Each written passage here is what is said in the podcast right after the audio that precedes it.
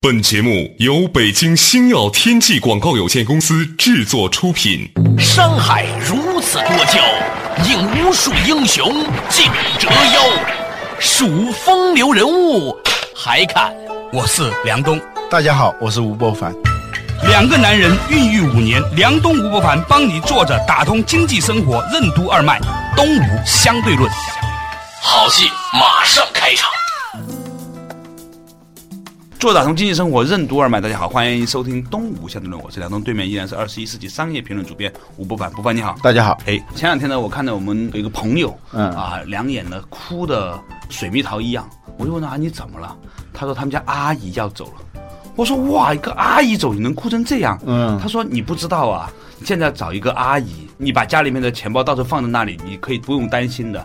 你出差的时候，儿子就扔在家里面，是吧？你不用担心这个阿姨给他喂安眠药啊，就因为嗯现在有很多孩子不喜欢睡觉嘛，就阿姨都是喂安眠药给小孩子睡觉，你知道吗？嗯也就是说，你的身家性命都要交给他。对，要找到这样一个人很不容易的。嗯而且呢，就大家一起共同生活嘛，嗯都很亲密的，是吧？家里面的很多事情，这个阿姨都是一直在家里面看着，嗯可以说是已经成为家庭的一员了。嗯这个时候如果这个阿姨要离开，要回家也好，有点像地震似的这种感觉。啊，就跟离婚一样，你知道吗？就有一个家庭成员要离开你了，你知道是什么感觉吗？你知道吧？对对所以他就一讲，哎呀，我也觉得很心酸。后来呢，我就问了很多人，我突然发现呢，其实比如在北京，找到一个好的阿姨或者一个好的月嫂，嗯，是很不容易的一件事情，因为这个供应是很少的。稍微聪明一点的能干的人，谁愿意干这事儿啊？嗯，现在大学生啊，据说海归的最低的工资啊，啊也就是两三千块钱啊。啊，但是现在月嫂的工资你知道多少钱也就过万了。啊？八千到都过四一万。一般的阿姨有人家过四五千呢，在北京。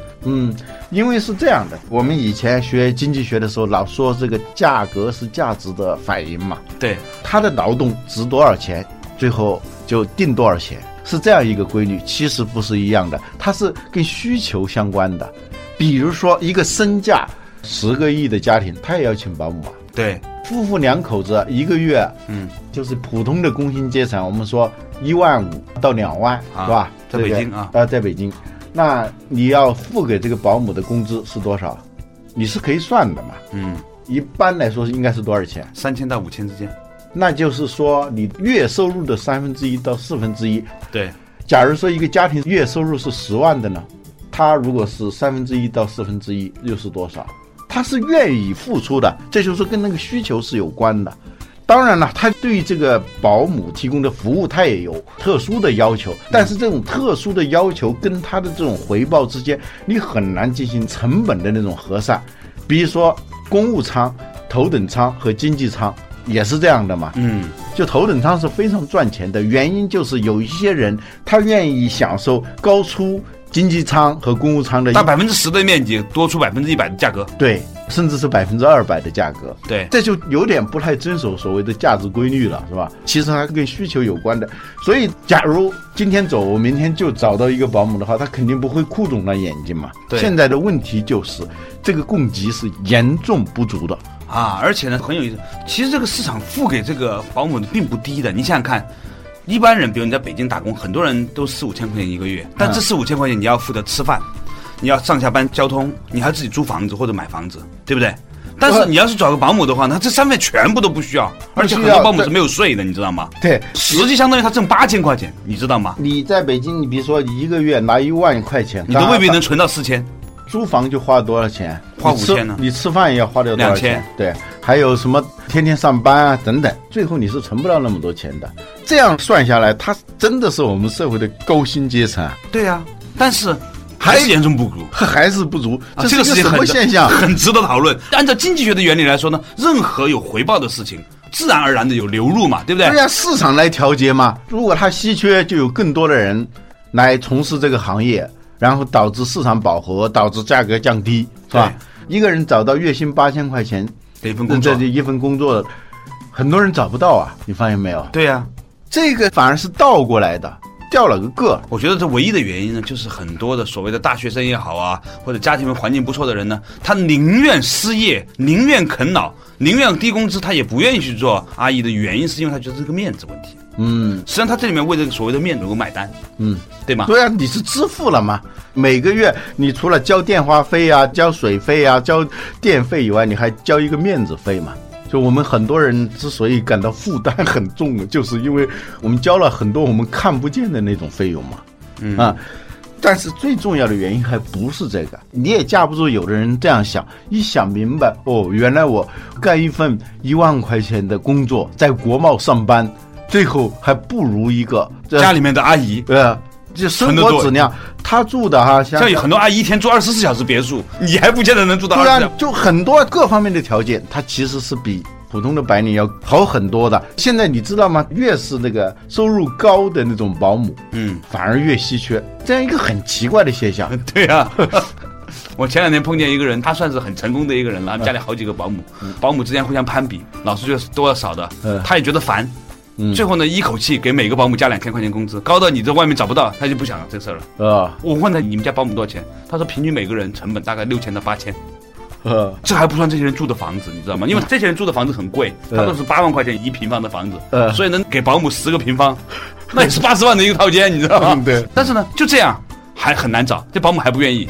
说到这个地方的时候呢，我又想起另外一个事儿。最近呢，北京很流行一部电影叫《桃姐》啊，这个全国都在流行啊。许鞍华的导演的啊据说是三八节的时候，很多女士们都去看了这个电影啊，很多人都哭着回来。呃，可能有些朋友没看过，这个桃姐讲了一个非常专业的、非常守本分的一个阿姨，在这个家里面呢，因为她的专业，因为她的认真和她的爱，嗯最后呢，哺育了这家里面的几代人，最后成为整个家庭里面的最德高望重、最受大家尊重的一个人。嗯，就像妈妈一样。我想起当年艾青啊，那个一大叶和大叶和我的保姆，啊对我们当时读的都觉得很感动，对不对？啊啊其实我觉得，只是她叫保姆这个名字而已。嗯嗯现在实际上很多家里面呢，这阿姨的这个地位啊，其实很高。而且她的这个高，用管理学的术语说，她不是通过任命而获得的这个地位，而是通过他的努力、他的自身的能力和他拥有的资源而赢得的一个地位。我们说，老板和领导最重要的区别是。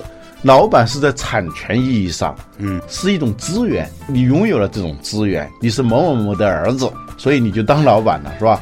领导呢是具有领导力的人，他是拥有能力的，他是具有感召力的，他是人心所向、众望所归的人，才具有领导力。他首先是拥有了领导力，然后才是领导，甚至是他没有领导职位，他也是领导。他也是领导。这个公司里头，你必须要发现这样的人，把这些具有领导力的人提到领导的位置上来。公司自然就好了。如果你把一些具有领导力的人，让他在一个不是领导的位置上，他可能会起到坏作用。我们话说回来，这这个话说回来就是嗯稍事休息，马上继续回来。东吴相对论。一个好保姆的离开，为什么会引发一场家庭的地震？实际收入并不低的保姆行业，为什么会出现供不应求的局面？好保姆是如何成为家庭的粘合剂、润滑剂和幸福感的关键指标的？保姆在家庭儿童教育中扮演了怎样的角色？欢迎收听《东吴相对论》，本期话题：保姆的领导力。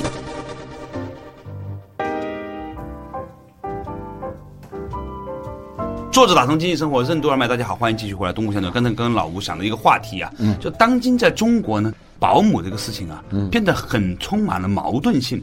一方面呢，他的实际收入其实已经很高了，嗯；另外一方面呢，就越是高收入家庭呢，越缺乏好的保姆。第三呢，就是一个好的保姆，他实际上给这个家里带来的贡献和影响力和作用，对这个家庭的这个幸福感的作用是非常巨大的。对我们每个人最终的目的都是为了幸福啊。对幸福呢，把它分解为一些 KPI，对那些关键业绩指标，比如说一个家庭里头能不能吃到温暖的饭？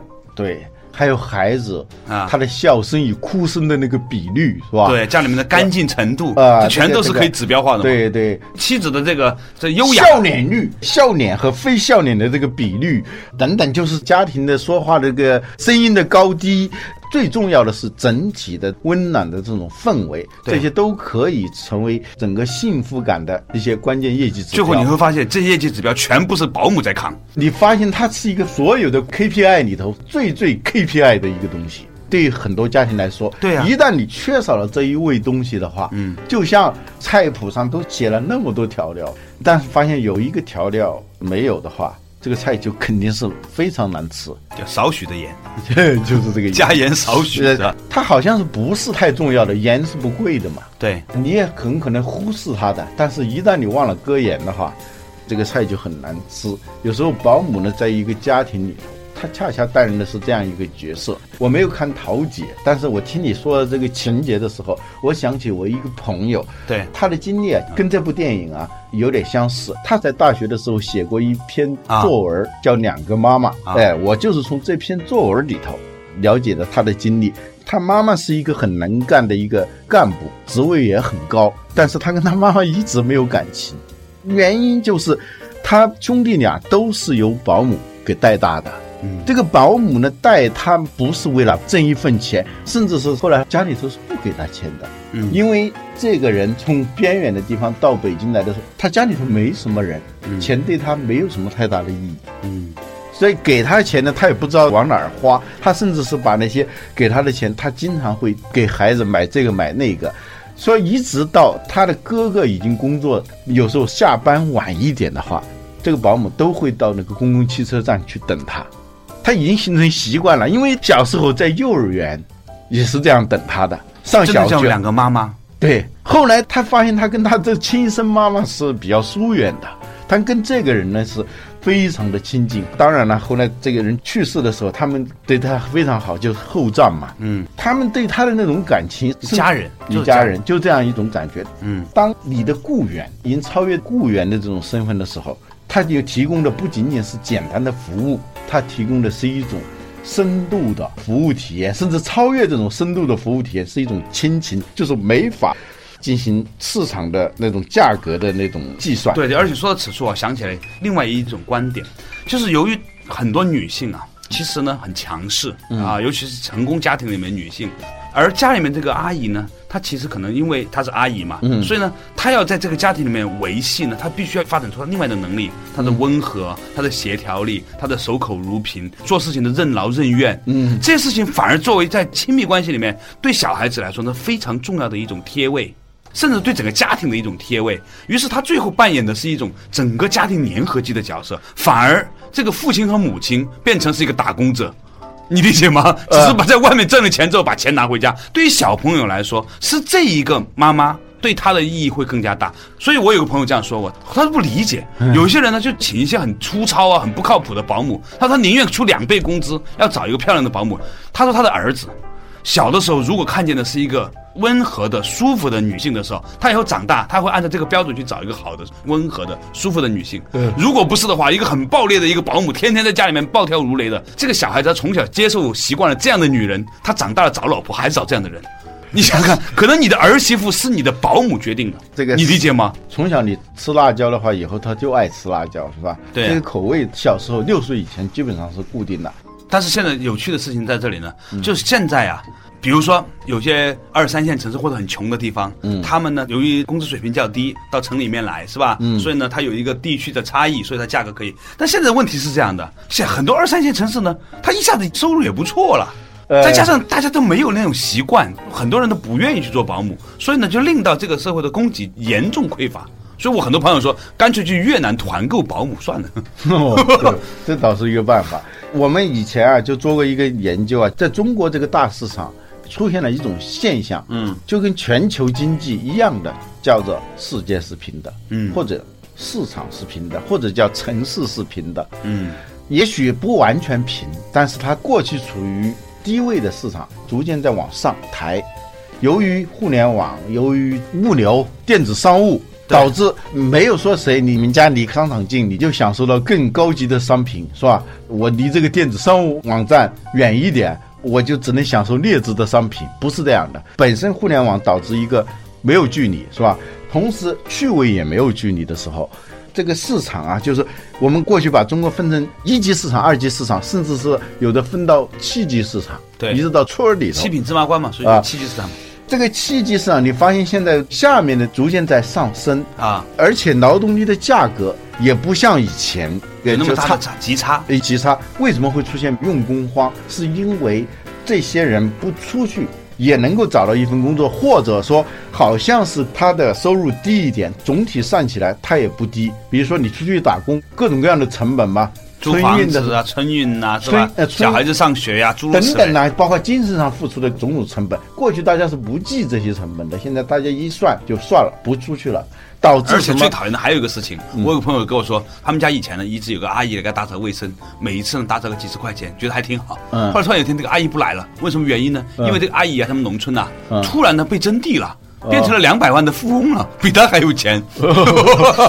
他本来还找个阿姨给他打扫卫生，嗯现在他发现他比他的阿姨要穷很多。可能哪天那阿姨开一个奔驰过来跟他们家打扫卫生，现在叫拆二代，你知道吗？啊什么富二代，这个二代那个二代，现在有拆二代，就由于拆迁而导致的一个。突然暴富，不，有的不是两百万的事情，有的甚至到一千万了。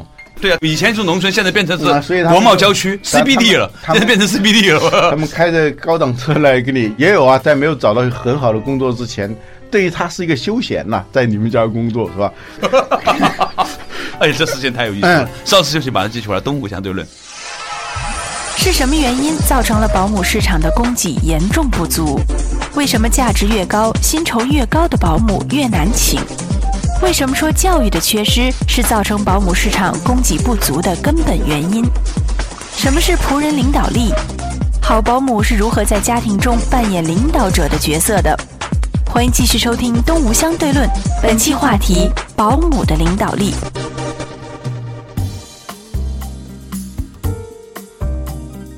作者打通经济生活任督二脉，大家好，欢迎继续回到动物先生。刚才讲到一个事情叫拆二代，是吧？以前呢，你觉得花几十块钱请一个阿姨来打扫卫生，突然发现了你们家的阿姨呢比你还有钱，因为呢他们家的房子变成了 CBD 的一部分，是吧？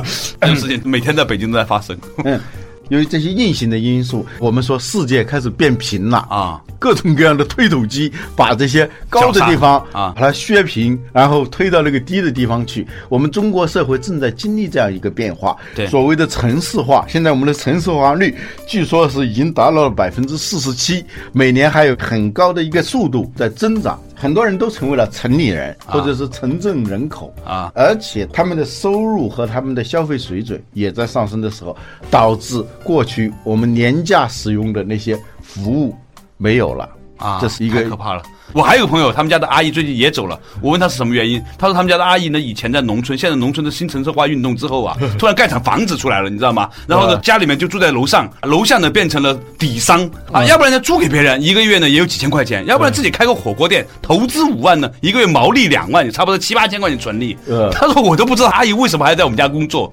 嗯所以这一系列的事情，我觉得它其实带来了整个中国社会生活结构的一个变化。嗯，这个变化，我觉得对于很多的那一些悲催的在城市里打工的，好像很光鲜的这些中产阶级来说，这无疑是一个悲剧，你知道？嗯他突然发现他们家的阿姨比他过得还好多了嗯，所以我们大家都在关注 CPI 啊啊。啊！超过百分之五就是很可怕了，是吧？嗯嗯到百分之六点几，那就是一定要往下调的啊。但是我们发现有很多东西不计入 CPI 的那些产品和服务啊，嗯，通货膨胀也很厉害。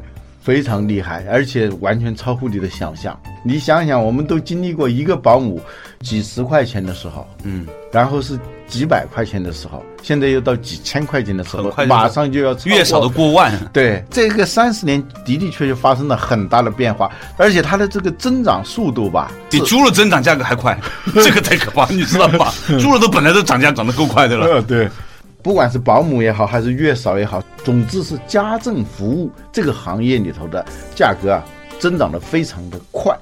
除了这些硬性因素以外，我觉得导致这个领域的劳动力供给不足，还有一个很根本的原因，就是我们的教育里头的的确确有缺失的一环。这个教育不仅仅是学校教育，就是从小从父母最早的时候教你的那种家庭教育、家教，一直到包括学校教育等等，我们都有一个缺失的一环，是什么呢？有点类似于我们以前讲的仆人能力。嗯，所谓仆人能力，就是说以一种仆人的姿态和身份去工作。由于你对这个工作的这种专业和投入。专业投入，使得你在整个的价值传递交换过程当中掌握了主动权。嗯，最后呢，不是仆人附属于主人，不是服务者附属于被服务者，啊，是倒过来了，被服务者附属于服务者，主人附属于仆人，只是概念上大家听起来好像还有一点仆人和主人，其实在主动性上来说，完全颠倒过来。对呀、所以才会出现你刚才说的某个家庭，由于保姆说要回家去开火锅店，导致这个家里头都是彻夜难眠，就崩溃了，整个就乱了，就发生了一场地震似的这种感觉。对啊，但别的东西，比如说劳动力供给，我们现在有大量的人找不到工作，就业难还是个老大难问题。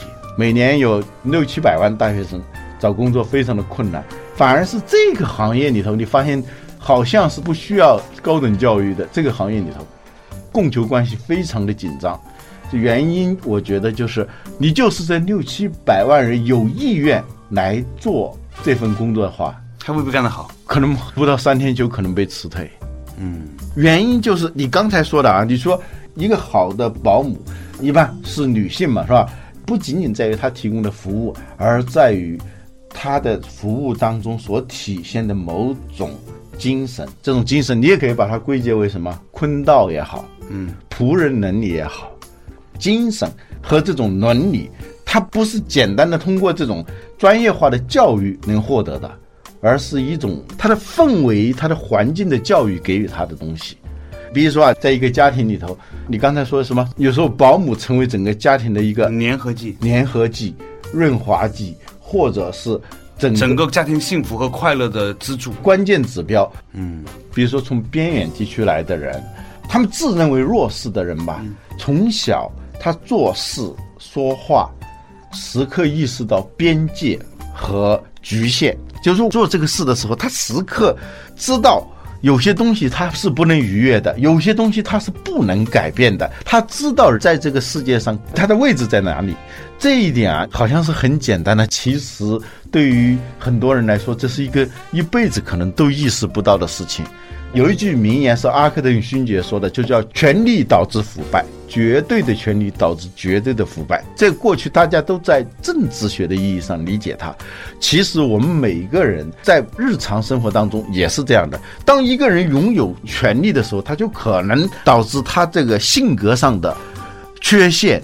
和败坏就是变质嘛，腐败就是一种变质嘛，就是一种不成体统嘛，就是一种劣质化嘛。如果他是有绝对的权利的时候，他就绝对劣质化。绝对的劣质化，这反而这个家里面的阿姨成为品格最高尚的人。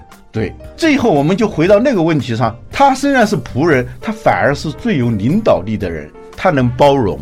啊他能引导，他能以一种很婉转的方式达到目标，而不是以一种呵斥的方式、命令的方式、控制的方式来达到目标。每个家庭成员都认为自己的权利至少是平等的，你的权利跟我的权权利嗯只有这个阿姨觉得她自己权利是最小的，但是恰好是因为她的权利最小，所以发展出的能力最大。对资源权力最小的人，却恰好因为他的最小的权力，又必须在一个共生系统下达成任务，他发展出了他最强的能力。啊我认为现在唯一限制一个阿姨成长的，就是她的名字而已，她的名相叫保姆，叫阿姨，但其实另外的一切都在有助于她提升她的价值。一个好的保姆，她甚至在家庭里头扮演一种领导者的角色，在很多时候，领导者干什么？就是沟通、协调、包容、引导，知道目标是什么。在一个家庭里头，最可能不知道自己的目标是什么的，往往是那个拥有权力最大的人。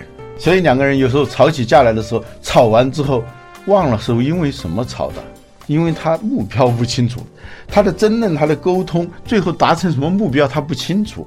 而保姆在一种限制条件下被迫成长出来的一种能力，我们把它叫仆人领导力。说到这个事情呢，让我想起了一件事情。我曾经去一个禅寺住了几天啊，一个寺庙，方丈告诉我说，他现在手下有几个人在做俗家弟子，嗯做什么呢？就是给他端茶送水。我说这些人是干什么的？他说这几个人是一个很大的集团的副总，是他们的大老板要求他们来到这里，专门来做弟子、做仆人的。他说，只有在这样一种角色上，才能够让这些人真正的发展出一种协调、沟通、顺从，透过以顺从的方式达到目标的这种能力，这个就是《弟子规》的精神。嗯，啊，所以呢，今天这个节目差不多结束了。在这里呢，我想跟大家分享一个很重要的一个观念，就是我们千万不要以为我们拥有了权利之后，我们就会拥有一切。有些时候，我们必须要知道，我们甚至要向我们家里的阿姨去学习那一些最重要的东西。他们在弱势的情况之下，发展出了最强势的能力。好了，感谢大家收听今天的《动物相对论》，下期同一时间再见。